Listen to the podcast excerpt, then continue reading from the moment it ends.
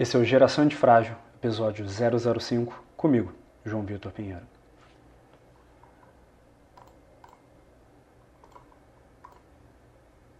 O fato de colocar a pessoa abusiva acima do seu próprio bem-estar está ligado a um padrão de comportamento.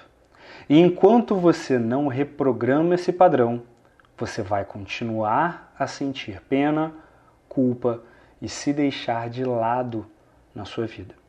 A escolha e responsabilidade de mudar isso é sua. Até quando você escolhe viver assim? Essa é a legenda de uma publicação da Janaína Campos, que a gente tem o prazer de receber aqui hoje. Uh, muito obrigado por nos atender, Janaína. Primeiro de tudo, eu quero começar perguntando qual é a grande mensagem que você está querendo passar para as pessoas com o seu trabalho. É um grande prazer estar aqui. É, a mensagem do, que eu quero passar com o meu trabalho, na verdade, é que as pessoas enxerguem a possibilidade de viver o relacionamento que você realmente merece na sua vida. Né? Tantas pessoas hoje aceitando relações, não só amorosas, familiares, sociais, amizades, de trabalho, muito aquém do que essa pessoa merece e age como se tivesse tudo certo. Aceita isso como a sua realidade. A minha mensagem é exatamente: levanta a bunda da cadeira e vamos mudar porque existe um mundo inteiro além desse mundinho que você está presa ou presa hoje. Isso é sensacional porque ao longo dos últimos oito anos, eu, no meu trabalho e junto com os meus colegas no Superboss, a gente tem se esforçado muito para trazer para os nossos alunos e para quem nos segue também a ideia de que com uma abundância de oportunidades. A gente talvez vai por. A gente passou muito tempo andando por um caminho um pouco diferente para chegar no mesmo resultado. A gente mostrava para o cara, olha só, quantas oportunidades que você pode ter aqui de conhecer pessoas que você vai ter uma relação saudável, que, você, que vão te valorizar, que vão uh, respeitar essa relação com você, mas não só respeitar, né? vão nutrir uma relação uh, gostosa, uma relação saudável, uma relação que vai fazer bem para ambos os lados. E hoje eu percebo que muito disso daí entra na base que a gente trabalhava. Esse pessoal, na sua maioria, homens. Né? Hoje o Felipe, meu sócio, ele atende uh, 40% mulheres no, no, trabalho dele, no, no, nas redes e no que ele está fazendo com a mentoria. Uh, outro sócio, meu João Abrantes, também está tá atendendo 50%, 60% o público feminino. E é uma coisa que fica muito puxado muitas vezes por esse lado. Uh, tem na sociedade, às vezes, um pouco, percebo, pelo menos me parece, que existe uma narrativa como se o homem estivesse buscando o, o, só o sexo e mais experiências e vivências curtas de curto prazo fugindo do relacionamento e a mulher acabasse ficando para trás, a mulher ficasse acabando, acabasse ficando uh, sempre presa nesses relacionamentos que eram tóxicos, que não eram saudáveis, que não estavam fazendo bem. Né? E a gente chegou a gravar um vídeo, acho que dois anos atrás, se não me engano, em 2018 ou 2019, uh, em São Paulo que você trouxe exatamente isso. Tipo, não é uma coisa que só as mulheres estão é, sujeitas, né? mas que muitas vezes é a mulher que acaba ficando mais prejudicada nesse sentido. E como é que você enxerga isso? Como é que você enxerga? São mais mulheres que estão passando por esse problema? São mais homens? Uh, se tem uma diferença nessa dinâmica? Como é que você enxerga isso? Bom, eu, eu não gosto de entrar muito na seara de feminismo, machismo, isso causa ou não causa. É, a minha filosofia não é feminismo, muito menos machismo, né? A base do meu trabalho é libertar as vítimas que se encontram nessa prisão emocional hoje. E são homens e mulheres. Com certeza, em relação aos relacionamentos heterossexuais, são mais mulheres, tá? Estatisticamente, as relações abusivas, porque as relações abusivas que eu tanto falo estão é, ligadas a transtornos, tá? De quem uhum. abusa. Então, eles, a incidência deles é maior nos homens em relação às mulheres. Só que quando você vai olhar também do lado das relações homossexuais, tem muito homem que é vítima de homem, né? E eu vejo também muita mulher vítima de mulher. Mas a incidência realmente das pessoas abusivas, né, as pessoas que têm esse padrão de relacionamento, é, estatisticamente são mais homens, mas existem vítimas dos dois lados, assim como existem relacionamentos saudáveis disponíveis para os dois lados. Eu não acredito nessa história de que a mulher está lá sobrando na história porque o homem está procurando só se é, divertir, não quer, não quer nenhum compromisso. Eu falo que talvez a pessoa que está acreditando nessa realidade está se conectando com as pessoas erradas. E é aí que é a origem, é que é o ponto inicial do processo de transformação. Porque a transformação está na pessoa, está em cada um de nós, né? Aí quando você muda, você descobre que existe um mundo bem diferente lá fora. Né? Só que você não era capaz de se conectar com aquilo antes. Justíssimo, faz todo sentido. Eu acabei pulando até uma questão que eu iria trazer, que é, é de onde veio essa vontade, né? de onde que veio essa mensagem, de onde que veio essa ideia, essa vontade, essa necessidade, talvez, talvez essa missão, chamado de ajudar as pessoas desse jeito que você ajuda hoje? Bom, como muitas pessoas, né, é, veio da minha história. A minha grande luta, a minha grande bandeira hoje é a questão dos relacionamentos emocionalmente abusivos. Eu sei que tem relacionamento que é fisicamente, sexualmente abusivo, só que a grande questão que, que eu bato muito em cima é que antes de ser fisicamente, sexualmente abusivo, ele é emocionalmente abusivo. Antes de chegar lá no físico, ele começa com um abuso emocional, que é um abuso invisível. E no meu caso, eu vivi isso por muitos anos na minha vida, sem ter nem consciência. Eu não tinha nem noção de que eu estava vivendo relacionamentos que eram abusivos, mas somente emocionais. Uma crença que eu carregava de que relacionamento abusivo é só quando a mulher apanha, quando sofre agressão, né, que, que acontece algo físico.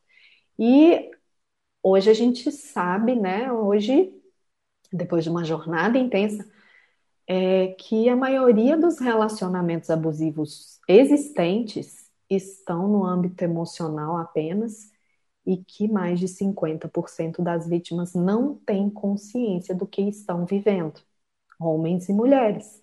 Né? Então, essa é a grande bandeira, esse é o grande ponto, porque eu já vivi aquilo ali. Depois da minha jornada aí, essa foi a minha motivação. Depois que eu consegui sair daquilo ali e viver uma vida diferente, eu entendi que aquilo ali não era só para minha vida. Aquilo ali era para ser expandido para o maior número de pessoas possíveis, né? Faz total sentido e é uma coisa que eu percebo assim entre, os, entre as pessoas mais motivadas, talvez as pessoas com mais com mais garra hoje em qualquer mercado são as pessoas em qualquer indústria, qualquer ensinamento que o que a gente faz hoje, tem muita gente que confunde isso, ah, marketing digital, é marketing, é não sei o quê. A gente trabalha num nicho de educação, às vezes de inspiração até. Não que nós sejamos professores nem nada, a gente tá até. Esse podcast vai sair bem depois disso, mas a gente está gravando isso no dia dos professores. Não é que a gente seja um, sejam professores, mas nós somos talvez uh, practitioners, nós somos praticantes dessa transformação que a gente precisou viver para a gente poder trazer para as outras pessoas, para a gente poder trazer para o mundo. Né? Uma coisa interessante que você falou que me obriga a puxar, né? me, me traz uma, uma vontade de puxar uma outra pergunta, que é sobre essa a dificuldade que a pessoa tem, que ela acaba uh, gerando, né, acaba entrando nesses processos emocionais. E mais cedo você falou também que essa mudança tem que ocorrer dentro da própria pessoa que está sofrendo o abuso. Né? Eu imagino, pelo menos, né, pela, pela, pela, minha, pela minha história, pelos relatos também que eu ouço de centenas de pessoas ao redor do Brasil e do mundo, que isso tenha muito a ver com o fato de que seja muito mais difícil você tratar e mudar e, e causar uma mudança no comportamento do abusador, né? do, da, da, pessoa abusiva, da pessoa tóxica, do que da pessoa que está sofrendo. Né? E, por um outro lado, como você falou, nunca começa, nem sempre começa, né? quase nunca começa uh, pela agressão física, quase nunca começa pela agressão sexual, mas é, essa agressão uh, emocional ela vai começando sutil, é uma coisa que eu percebo também no seu conteúdo que você fala, isso vai começando uma coisa sutil, até chegar um ponto que a pessoa não sabe onde é que ela se enfiou. Né? E daí eu tenho que perguntar, uh, existe um padrão de comportamento que faz as pessoas repetidamente entrarem nesse tipo de relação, sair de uma relação abusiva, finalmente respirei, estou me levando, opa, apareceu uma outra pessoa aqui no abuso de novo? Com certeza. É, na verdade, nós somos guiados por padrões na nossa vida, no nosso cotidiano. Tudo aquilo que a gente faz hoje, a gente aprendeu de algum lugar. A gente está só repetindo, né? Uma vez aprendido, a gente repete. E é, relacionamento não é diferente. Eu falo, pessoas abusivas existem? Existem, né? E aí você fala, você falou até a questão, ah, é difícil mudar o comportamento do abusador. Hoje, estatisticamente, é, as pessoas abusivas, a grande maioria dos relacionamentos abusivos são é, relacionados a pessoas portadoras de transtornos de personalidade, que eles chamam do grupo B. E o transtorno de personalidade não tem cura. Então, aquele padrão de comportamento daquela pessoa, eu falo que é como qualquer doença. Ah, é, o Covid vai ter sintoma respiratório, apesar que tá tão louco, né? Que a gente uhum. nem sabe mais qual sintoma que tem. É o sintoma respiratório X, Y, Z? Quando você pegar uma pneumonia, você vai ter uma lesão pulmonar X, Y, Z? A mesma coisa é o padrão de comportamento no caso do transtorno de personalidade. É por isso que às vezes as pessoas falam, nossa, parece que todos estudaram na mesma escola, porque todos fazem as mesmas coisas, né? Então, realmente, para o caso da pessoa abusiva com transtorno, hoje não se tem cura. Mas em relação à vítima, eu falo que não é sua culpa viver relacionamento abusivo. Você não escolheu isso. Quando você nasceu, assinou lá um contrato falou: não, eu vou viver relacionamento abusivo e tá tudo certo. Não, realmente, você ninguém escolheu isso. Agora, a responsabilidade de sair disso e de não viver mais é só da vítima. Não tem ninguém, nem o Papa, nem Janaína, nem ninguém que vai fazer esse papel por aquela pessoa. É hum. preciso a pessoa tomar a decisão de sair. E aí a gente volta naquela citação do início, que o padrão de comportamento, o padrão se repete, se repete. Por que, que se repete? Porque a forma que cada um de nós se relaciona com as pessoas é um padrão de comportamento que a gente registrou desde a nossa infância. E do mesmo jeito que cotidianamente a gente toma banho sem ter que pensar na ordem que a gente está ensaboando, a gente escova o dente do mesmo jeito todos os dias sem ter que pensar em como a gente está escovando o dente, amarra o sapato da, da, da mesma forma, a gente também se relaciona dessa forma, sem ter que pensar no que, que a gente está fazendo. A gente apenas segue aquele fluxo, porque a gente já registrou aquilo ali em algum momento. Então, a pessoa que está ali na relação abusiva não é qualquer um que fica numa relação abusiva. A partir do momento que começa o abuso, tem gente que tem uma tendência a aceitar aquilo ali e permanece. Tem gente que fala: ah, ah, aqui não. Tchau. Não é isso que eu vou. Não é esse o tipo de relacionamento que eu quero. Então, o que, que diferencia uma pessoa que fica e a pessoa que não aceita? A forma que ela se relaciona.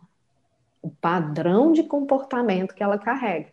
Que hoje tem vários nomes dependência emocional, codependência emocional, dependência afetiva e por aí vai. E vão continuar inventando outros nomes. Mas a lógica é a mesma. Você se deixa de lado. Você muitas vezes passa a viver para a pessoa e esquece das suas necessidades. Coloca, coloca o outro, literalmente. Né? Coloca o outro na frente de, da própria pessoa você está mais preocupado ou preocupado em agradar e receber a validação do outro do que ser autêntico ou autêntica. Em expressar a sua verdade, em agir da forma que você gostaria, porque você está agindo em função do que você acha que o outro vai gostar. Né? É por isso que muitas vezes a, a vítima fala: eu, eu não sei mais quem eu sou porque já abandonou tanto a si mesmo para dedicar ao outro e junto aquilo ali está sofrendo desconstrução, né? A pessoa te joga para baixo, a pessoa te desvaloriza. Você realmente perde a sua identidade, seu senso de valor, sua autoestima, seu amor próprio. E isso tudo não vai se resolver terminando apenas aquele relacionamento. Porque o seu padrão de comportamento vai te conectar a alguma pessoa extremamente semelhante àquela lá. Eu falo que a pessoa abusiva e o dependente emocional, quando se encontram, eles dão match. Porque é uma pessoa disposta a se dedicar incondicionalmente ao relacionamento e à outra, e o outro é uma pessoa buscando alguém para explorar incondicionalmente. Então, casou, né? Faz sentido. É, é o encontro perfeito. Então, aquilo ali vai se repetir, sim, até que você resolva trabalhar a mudança desse padrão. É isso que eu ia perguntar. Aqui no Rio a gente tem um ditado que todo dia o, o carioca gosta, né? Até uma coisa da cultura mesmo do carioca de se sentir malandro, de se sentir uh, capaz, né? Mentalmente, de, de, ser mais esperto do que as outras pessoas. É uma coisa meio cultural aqui do Rio de Janeiro.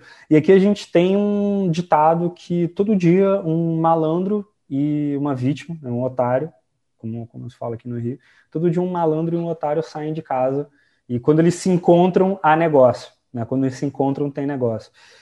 E há esse padrão de comportamento que precisa ser alterado para a pessoa não, entre aspas, emocionalmente. Uh, não ser, talvez, talvez a palavra otário não seja mais adequada, mas para não, para não ser uma vítima emocionalmente falando, para deixar de ser essa pessoa que, que vai acabar sendo vitimizada e entrando em mais uma relação abusiva. Isso é uma habilidade que pode ser aprendida, isso é um comportamento que a pessoa desenvolve naturalmente através de depois de várias vários processos, várias várias várias curas de vários traumas, ou se é uma coisa que vem com a pessoa e faz parte de um traço de personalidade? Eu falo que ninguém nasce e chega nesse mundo perfeito, né? Nós estamos todos num processo de crescimento e evolução. Nesse caso, é uma reprogramação mesmo. E reprogramação subconsciente, que é lá que tá, estão registradas as nossas matrizes de crenças o que você faz é basicamente pegar um padrão que você repetiu por décadas na sua vida. É como se você estivesse pegando uma, uma bike e passando num lugar onde a terra é macia e você passa sempre no mesmo lugar. Os nossos caminhos neurais são dessa forma. Vai ficando aquela marca. No fim, se você tentar desviar o pneu, não vai dar, porque o negócio já está fundo. Então o pneu vai por ali mesmo. Para você mudar isso, você vai ter que forçar uma marca diferente ali. Vamos mudar o modelo de pneu, vamos mudar a forma que a gente passa, tarará. E aí é um processo de reprogramação, de mudança de hábitos, porque também esse padrão de, de comportamento, interessante você falar, te leva a relacionamento abusivo. E ele não te permite viver um relacionamento saudável. Muito dificilmente você vai conseguir manter um relacionamento saudável se alguém jogasse na sua cabeça, ó, toma, essa pessoa é saudável, é de bem, quer um relacionamento duradouro, quer tu, todos os pilares que você quer. Fica aí para ver se vai dar certo. Dificilmente vai dar certo. A pessoa com comportamento de vítima, então com um comportamento que acaba gerando essa situação de vítima, ela quando entra numa relação saudável, né, ela dá uma sorte, ou acontece alguma coisa que ela acaba trombando com alguém que vai trazer uma relação saudável, ela sabota esse relacionamento, talvez? Muito comum. Porque elas, o, o que, que ela se enxerga ali numa situação de extremo desconforto? Qual que é o padrão dela? Não é dedicar, abrir mão de si, não sei o quê. A outra pessoa tá ali torcendo para você crescer, quer ter o espaço dela e você ter o seu, quer ver você se amando, cuidando de você. E a pessoa não, não, não tá confortável com isso. Não é o padrão de comportamento que ela está acostumada. Aquilo ali é muito estranho. Geralmente a pessoa se sabota assim. Ou o outro não dá conta. Porque quem já está num padrão saudável de comportamento quer ver o outro crescer, torce pelo outro, quer companheirismo e não um acima do outro, um abrindo mão da própria vida para atender o outro. É sempre eu te ajudo, você me ajuda, vamos crescer junto. E aí, a hora que pegar uma pessoa que vai querer fazer tudo, vai, que, vai fazer de tudo para ser validada, para ser aceita. Ai, você gosta assim, não sei o que, assim tá bom. Não, não, a pessoa não vai conseguir ficar ali. Então o negócio desanda. Né? Então, para as duas, para os dois lados, é verdadeiro. Tanto que eu falo, é, é, muito comum as pessoas que vivem diversos relacionamentos abusivos falar: não, mas eu nem tento mais porque ninguém nesse mundo presta. e aí eu costumo tirar um, um trabalho da cidade de São Paulo, capital, onde mostra que apenas 0,4% da população tem os transtornos do grupo B, que são os grandes responsáveis pelas relações abusivas. Então, isso significa que você lá, numa, numa sala com 100 pessoas, você escolheu a única que não prestava? Será que é o mundo que está errado? Ou será que você está se conectando, a sua conexão que não está legal? Porque é quase, você vai ganhar na loteria desse jeito, né? Se fosse manter, manter esse padrão. De 98 pessoas, porque uma é você, bacanas, você escolhe a única que não presta. Não faz sentido, não é o mundo que está errado. É interessante isso porque entra muito no que você tinha falado mais cedo, de como que às vezes, como que às vezes, não, como que na maioria das vezes a pessoa com comportamento de, com padrão de comportamento de abusador, ela acaba encontrando a pessoa com padrão de comportamento de vítima. Né? São pequenos comportamentos, imagino, né? pequenas coisas, que, pequenos sinais que as pessoas vão dando desde o início da relação, desde, desde o início, desde, a, desde aquele momento inicial da paquera, daquele momento inicial da intimidade, em que a pessoa vai encaixando com aquilo ali, com, com aquele padrão que ela tinha, né? com, aquela, com aquela visão ideal, talvez, né? e daí isso acaba gerando aquela situação que uh, Neil Strauss, um dos meus mentores, uh, ele chama de love addicted e love avoidant, né? A pessoa que é viciada naquela intimidade, naquele amor, naquela precisa daquilo ali para funcionar, para ter o próprio senso de identidade, e a outra pessoa que, cara, é legal ter uma intimidade de vez em quando, mas tá bom assim. E quando a pessoa love avoidant saudável, ela simplesmente vai falar com honestidade, olha, isso daqui é até onde eu vou, tudo certo, mais do que isso eu não consigo te dar. A pessoa que é love avoidance, mas quer a validação da outra, né, a pessoa que, tá, que, que quer evitar essa proximidade, mas quer a validação, porque o abusador muitas vezes ele quer essa validação também, né? De uma outra forma. Só, só uma forma diferente, né? Pelo que eu entendi Aí me corrija se eu estiver errado, por favor. Mas é. E daí fica nessa. Fica esse círculo né, que encaixa ali perfeitamente. Você fica com essa impressão mesmo de que uh, esses comportamentos a pessoa busca, acaba buscando, né, a pessoa abusiva acaba vai lá e porque é aquilo, ah, 0,4% ou 4%, né, ou 1%. 1% da população de São Paulo é gente pra caramba. Né? Então, assim, a pessoa pode, e, e, na população economicamente ativa, na população sexualmente ativa, é, é muito mais fácil você encontrar. Se, tá, se é as pessoas que estão saindo. E tem uma coisa que chama muita atenção, porque o meu público são, na sua maioria, homens que têm uma dificuldade uh, de comunicação, que têm uma dificuldade de timidez. E como é que eles veem de fora isso? Ah, é dos caras que não prestam que elas gostam mais. Eu tento mostrar para eles, cara, calma, não é assim que funciona. Elas também muitas vezes estão sofrendo por causa disso. É dos caras que não prestam que elas gostam mais, é do cara que é babaca que elas gostam mais.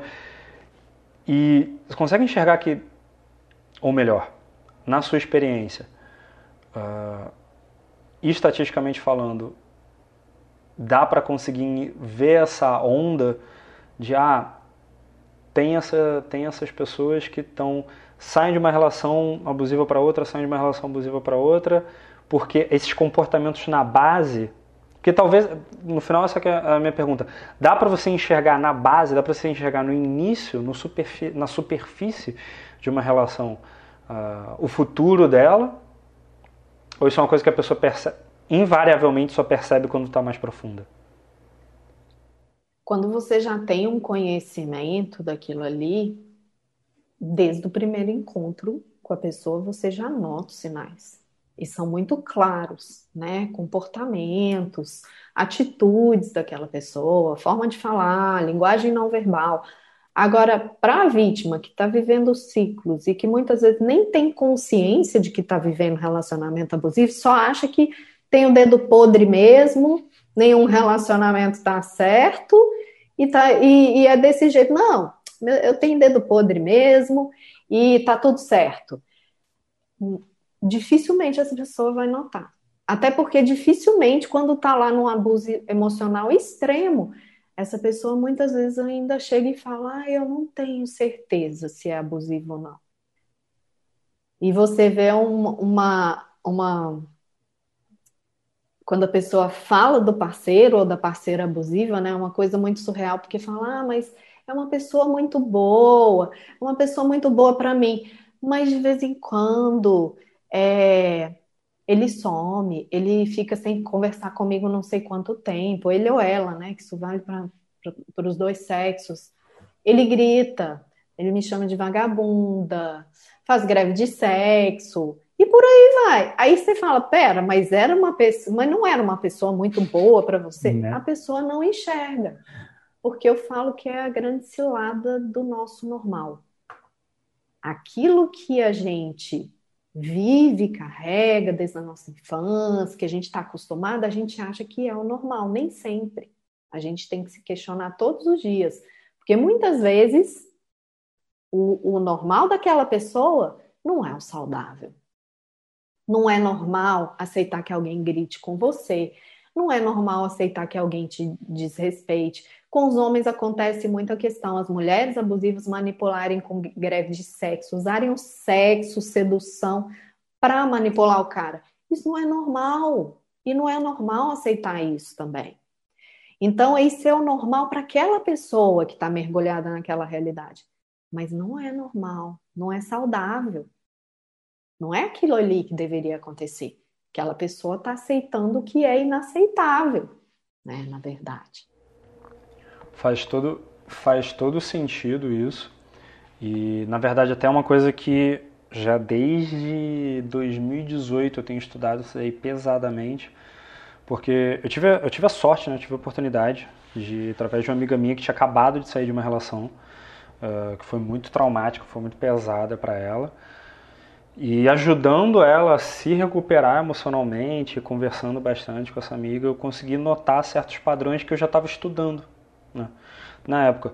Um deles é o modelo PEN do Isaac, né, baseado na psicologia junguiana, não, perdão, baseada na psicologia freudiana, e que eu já trouxe até para alguns alunos meus, de que tem esses três padrões de potencial né, para um distúrbio. O psicose, neurose e a extroversão que pode acabar virando uma perversão. E é até interessante que o pessoal vê muito assim, ah, o pessoal quando começa a estudar o modelo PEN, ah não, é, tem a psicose, tem a neurose e tem a extroversão, que é o mais tranquilo, o mais, é o mais de boa de todos. Não, o, a extroversão, quanto mais eu estudo sobre ela, e eu fico preocupado porque no modelo PEN eu sou extrovertido.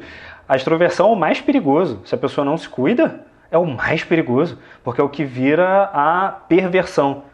Né? Porque a neurose é quando a pessoa fica presa demais na realidade, né? fica tensa demais, com medo por causa da realidade. A psicose é quando a pessoa perde total contato com a realidade. E a perversão é quando a pessoa está tão no controle da realidade, mas ainda tão traumatizada, tão uh, machucada e tão com vontade e ira, né? tanto com vontade de, de vingança, que ela manipula as outras pessoas. Aí eu percebi muito isso uh, com as amigas minhas que ela tem, ela é puxada pro, pro P, no modelo PEN, né, pra psicose. No sentido que, não é que ela sai correndo atrás das pessoas com um machado, né, mas ela... ela gosta muito de tomar decisões precipitadas, ela gosta muito de tomar as decisões sem pensar. Diria assim, uma pessoa saudável com o mesmo padrão de uma pessoa 100% saudável com o mesmo padrão de comportamento, uh, uma pessoa aventureira que gosta de correr riscos e tal. Só que ela estava levando isso demais numa direção de aceitar certas coisas do, dos antigos, das antigas relações dela, porque os caras faziam ela sentir que ela estava vivendo uma aventura. Isso geralmente é o, o, o, o, abuso padrão que você vê na novela, né? que o cara explode assim em cima da hora, mas existem outras formas, pelo que eu consigo entender. E você poderia elucidar talvez para a gente algumas outras formas, de repente relacionadas à manipulação ou ao outro lado da neurose, do cara tentar proteger demais a, a pessoa e ou não deixar ela sair, ou não deixar usar certas roupas ou coisa desse tipo? Nossa, sobre, sobre o, o, o pretexto de cuidado, você vê a questão de abuso financeiro. Porque às vezes é, o, o, a pessoa abusiva pega a vítima ali e começa a isolar, que isso já é uma tendência mesmo, isolamento da sua rede de apoio, de amigos, né? Para essa pessoa não ter muito segundas opiniões, né? Escuta, faça, faça o que eu digo, não, não escute o que os outros falem, né? Então você vai ver essa pessoa às vezes, não, você não precisa trabalhar. Por que, que você vai trabalhar? Ou para que, que você vai fazer isso? Não, aqui a gente já tem tudo né? E você vai vendo pessoa, uma pessoa que às vezes era independente financeiramente, se tornando refém financeira daquela pessoa, e a partir daí já vira quase uma infantilização, porque a pessoa abusiva é que toma a decisão do que, que você come, do que, que você deixa de, de comer, do que, que você veste, do que, que você deixa de vestir. Ah, essa roupa não tá legal, essa roupa não condiz com você, né? E por aí vai. Muito abuso ali sob o ponto de vista de cuidado. Ai, mas eu só faço isso porque eu, eu te amo, porque eu quero ser o melhor, cuidar, porque eu quero te dar o melhor. Isso tem demais.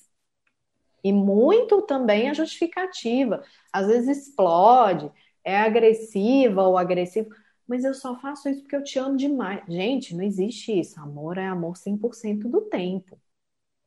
Não tem essa, ah, eu te amo por isso que eu te bato, eu te amo por isso que eu te distrato, eu te amo por isso que eu grito, por isso que eu dou. Não existe isso. Não existe isso, né? E abuso do ponto de vista de manipulação, nossa, eu poderia passar assim horas falando, porque são muitas formas de manipulação. A, a, uma delas é muito a manipulação da realidade. Às vezes a vítima chega e fala: Mas é, você me prometeu que ia fazer isso, ou você prometeu que não ia mais repetir isso. Eu nunca falei isso. De onde você tirou isso? Mas se a gente não combinou, não sei o quê. Você tá ficando louca, você tá ficando louco. E aí a gente escuta muito a vítima se tornando a louca da história, né? Porque à medida que vai sofrendo toda aquela manipulação e desconstrução, vai se tornando uma pessoa desregulada emocionalmente. É, a manipulação da realidade. Não, isso não aconteceu. Essas pessoas estão mentindo para você, essas pessoas estão querendo colocar, é, é, criar uma intriga no nosso relacionamento. Né? A especialidade Quando... do extrovertido, né? Esse gaslighting, para quem não conhece. Pelo que eu entendo, é, é, por esse caminho né, que você está indo. Total. É um filme famoso, inclusive, bem antigo, né? Que chama Gaslight, que é um, a história de um, de um psicopata que se casa com uma mulher e ele praticamente enlouquece. Chega à beira de enlouquecer essa mulher por meio da manipulação da realidade. No final, ela já tá achando realmente que ela tá doente, que ela tá ficando louca, que ela não se lembra de mais nada, que ela não pode confiar em si. Que é basicamente isso que acontece com a pessoa que está sob manipulação constante.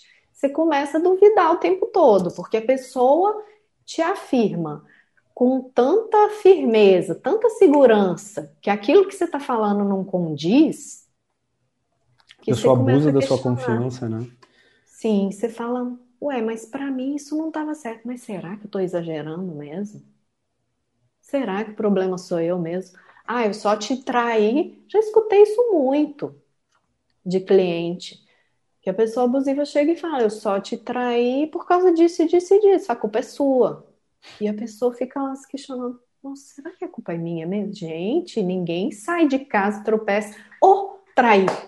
Ninguém. Não é assim que, que acontece o mundo, né? São decisões. Você escolhe trair ou não trair. E para quem assume um relacionamento monogâmico, você decide não trair todos os dias. São decisões. Né? Não existe isso. Então, assim, do ponto de vista de manipulação, são inúmeros, inúmeros. Das mais perversas e, e, e até as mais sutis, né? Bem sutis. Mas tem muita coisa, nossa. É interessante puxar isso porque talvez o caminho, né? eu sempre passo isso para os meus alunos e quando eu falo sobre essa toda essa questão do modelo PEN dos padrões de comportamento, né? falo muito que o caminho muitas vezes para você, se você se vê, se a pessoa se vê cometendo esses padrões de comportamento, é buscar um, uma forma de equilíbrio. Né? Porque muitas vezes a pessoa que está cometendo aquele abuso ali, ela está repetindo um abuso que ela sofreu, ou ela está uh, ah, invertendo um abuso que ela sofreu. Acontece muito isso, a pessoa repete um abuso ou ela inverte o abuso. Né? Se ela sofreu abandono, ela tem um, um, um, padrão abusivo de controle. Se ela sofreu muito com controle, ela tem um padrão abusivo de abandono. Né? Geralmente ligado aos pais, à família, à infância. E nesse sentido, Janaína, na sua experiência, qual é talvez a etapa mais difícil desse processo de cura uh, para o rapaz ou para a moça que está uh, nessa, nessa relação, ou está saindo dessa relação abusiva, ou acabou de sair dessa relação abusiva, e, e, ainda tem aquela. Porque eu percebo isso muito, né? Tem aquele buraco, às vezes, que a pessoa sente ali dentro. Que precisa preencher. Ah, eu preciso ligar para aquela pessoa de novo. Ah, eu, eu, eu quero só. Eu, eu só quero tirar as coisas a limpo. Eu atendi ontem, sem brincadeira, atendi ontem um rapaz que mora em Salvador e tem um sonho dele de, de trabalhar com cruzeiro e tá com problemas financeiros, tá com dificuldade, está tentando arrumar emprego. Ele assim, não, cara, mas eu, eu preciso ir para São Paulo para encontrar qualquer mulher, para tirar satisfação com ela, para perguntar ao brother, olha a situação que você está agora. Entende? A pessoa na hora sente aquela necessidade de closure, acho que é a melhor palavra que eu consigo encontrar. Eu, sinceramente, não consigo encontrar uma palavra em português para isso. Para, tipo, literalmente vou ter que fazer esse barulho. Fechar o livro. Teve até um gol aqui de alguém. Mas fechar o livro. Né? Qual é a parte mais difícil para a pessoa conseguir dar esse passo e finalizar essa história? Com certeza é porque são processos, né? Sim. É, quando você parte para mudar o padrão, você vai para a reprogramação desse padrão. Mas o mais difícil que eu chamo é exatamente isso que você está falando, que é a questão da desvinculação física e emocional. E aí é, tem o fator decisão, que é a primeira coisa. A pessoa precisa decidir. Muitas vezes a pessoa está assim, está ali guiada pelo ego, fala, não, vou terminar então. Então a gente vai terminar, mas só para que o outro volte, faça aquele teatro, peça perdão, hum. fale que vai mudar, e você fala, então tá. Né? Basicamente isso. E aí você tem o outro lado, que é a questão do adoecimento. Quem está em relação assim, realmente tem dependência química, e não é modo de falar, é real. A dinâmica de, desse relacionamento conturbado, né, cheio de altos e baixos, uma hora a pessoa está muito bem com você, outra hora você é, é, vocês estão em choque estressado, no estresse, brigando, não sei o quê, quase separando, não sei o quê, rarará, sofrendo. Depois você fica mais ou menos, depois sobe de novo. Isso gera uma dependência, essa dinâmica.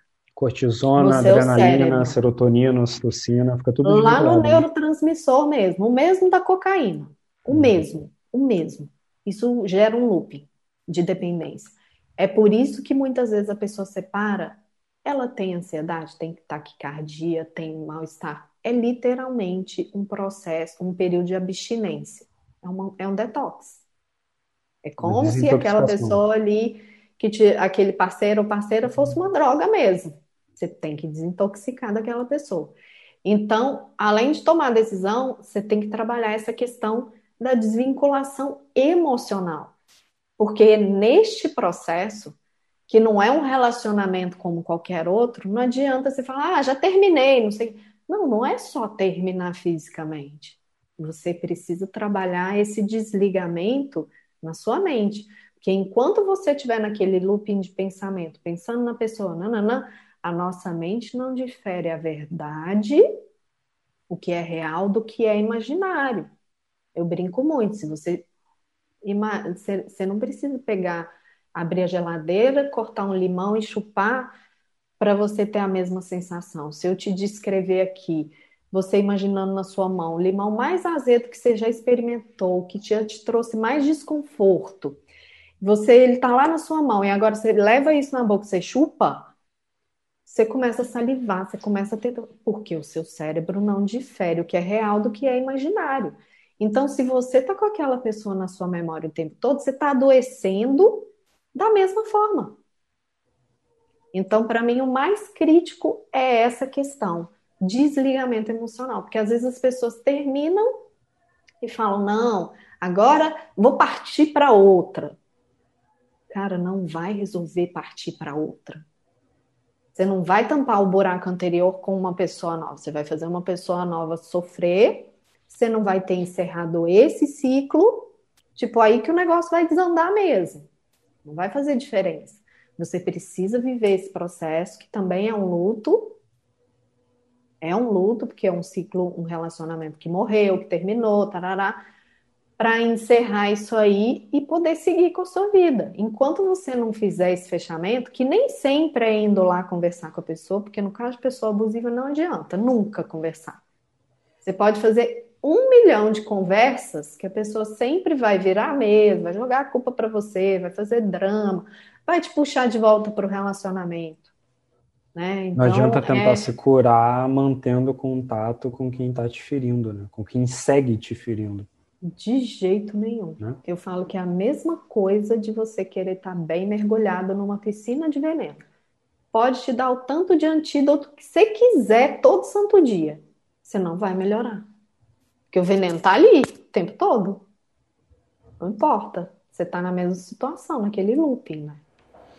Faz sentido. Faz sentido demais. E gostaria de perguntar, né, para a gente poder iniciar um processo de encerramento. Eu sempre gosto de perguntar uh, para as pessoas que eu trago aqui como que se enxerga o futuro desse, desse processo cultural, porque a gente está sempre mudando. Né? O, a, a, sociedade, no geral, global, está uh, se transformando e está se transformando cada vez mais rápido e essa velocidade com que a gente se, a gente se transforma exponencialmente veloz. Né? A velocidade com a qual a gente está se transformando está acelerando. Não só a transformação está acelerando, mas a aceleração está acelerando também. Então, como você enxerga hoje, Gênio, o, o futuro talvez na próxima geração ou nas próximas duas gerações? Você acredita que de repente uh, trazer essa informação para educação básica ou trazer mais consciência para essa informação vai gerar nas próximas gerações um melhor entendimento sobre isso, pessoas mais capazes de lidar com isso, mais equilibradas emocionalmente, ou uma coisa que vai ao longo dos anos sempre tendo que puxar e salvar as pessoas? Eu acho, assim, não é nem o que eu acredito, é fato, vendo o meu trabalho se amplificando hoje. Quando eu comecei a falar sobre isso, Ninguém sabia essa questão de relacionamento abusivo. Né, né, né. Hoje em dia, as pessoas já assimilaram é, pessoa narcisista, pessoa abusiva, gaslighting, abuso emocional. Quando eu, eu pergunto nas palestras hoje, todo mundo sabe aqui que abuso, é, relacionamento abusivo não é só abuso físico e, e sexual, essa coisa vai mudando. E mais, e é o que eu falo para os meus alunos que eu acho mais impactante. Quando alguém decide mudar a sua história, no caso da dependência emocional, você não está mudando só a sua história. Você está mudando a história da sua geração inteira que está vindo ali à sua frente. Porque no momento em que você muda o seu padrão, esse vai ser o padrão a ser espelhado pelo seu filho, pelos netos, bisnetos, e isso vai ser passado à frente. Você está quebrando esse ciclo, que possivelmente se repetir há muito tempo. Então, isso é progressivo. Porque quanto mais pessoas quebram esse ciclo, mais pessoas ampliam essa questão do padrão saudável, né? Hoje, com o acesso à informação, é óbvio que isso acontece muito mais rápido, graças a Deus. Mas com certeza, daqui a algumas gerações, vai estar muito melhor que hoje. As pessoas abusivas vão existir, vão existir, a dependência emocional vai existir, vai existir, mas a informação das pessoas e o número de pessoas que vai ter trabalhado a sua vida e passado à frente uma realidade diferente, nossa, é surreal é realmente progressão geométrica, né? Excelente. Faz, faz todo sentido isso e estou torcendo muito para que meu filho e a próxima geração que vier realmente herde um planeta com uma melhor consciência sobre isso. Janaína, tem alguém, alguma pessoa, um grupo de pessoas que você recomendaria que eu, meu público, que a gente deveria conhecer, que de repente a gente deveria chamar para esse podcast? Nossa, tem tanta gente bacana para chamar para esse podcast, né? É, eu tenho um grande mentor, Conrado Adolfo, que tem uma filosofia que eu acho é, extraordinária.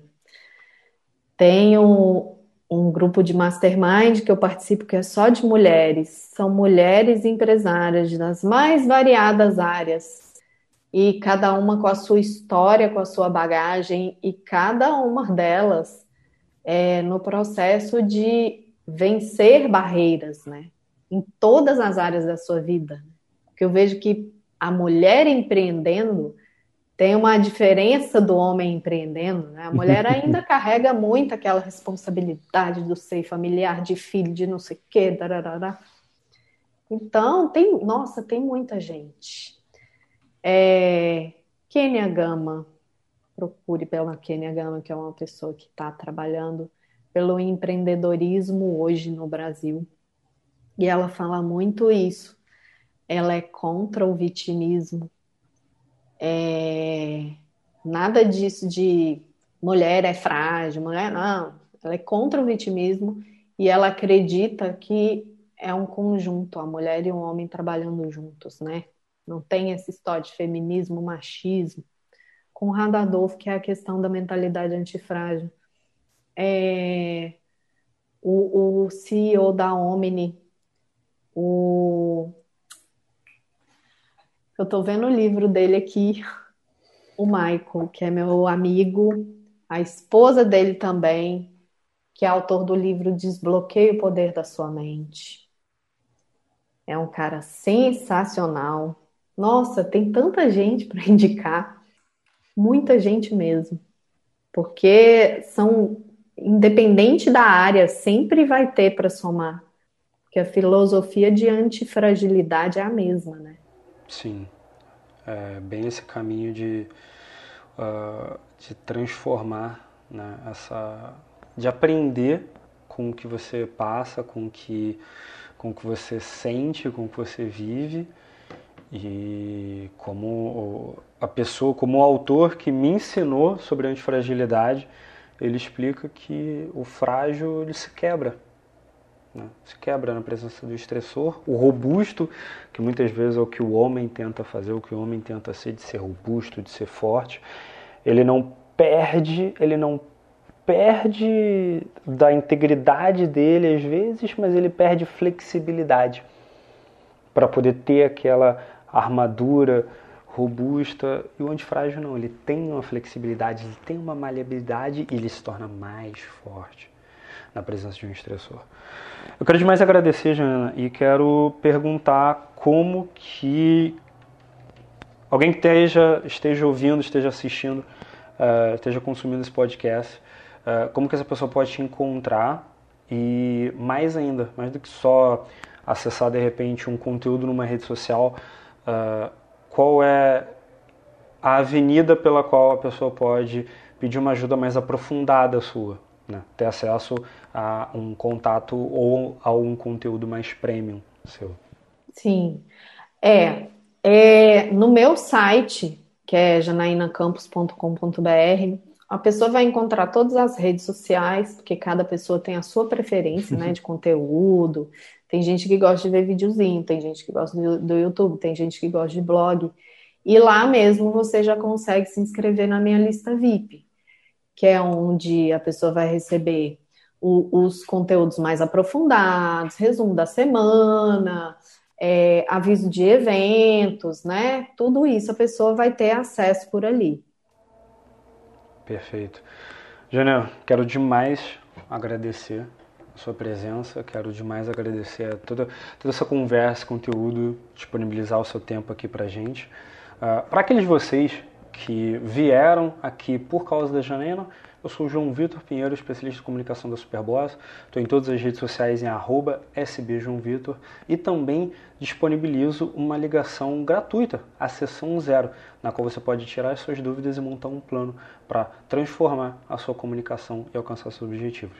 De novo, quero agradecer, Jana, pelo seu tempo e uh, no próximo episódio do podcast a gente vai trazer inclusive outra empreendedora mulher com conteúdo excelente aqui para vocês. Muito obrigado, Janaina. Demais. De nada, eu é que agradeço. Prazer enorme poder trazer luz sobre esse assunto aqui nesse canal tão importante. Muito obrigado. Te vejo na próxima.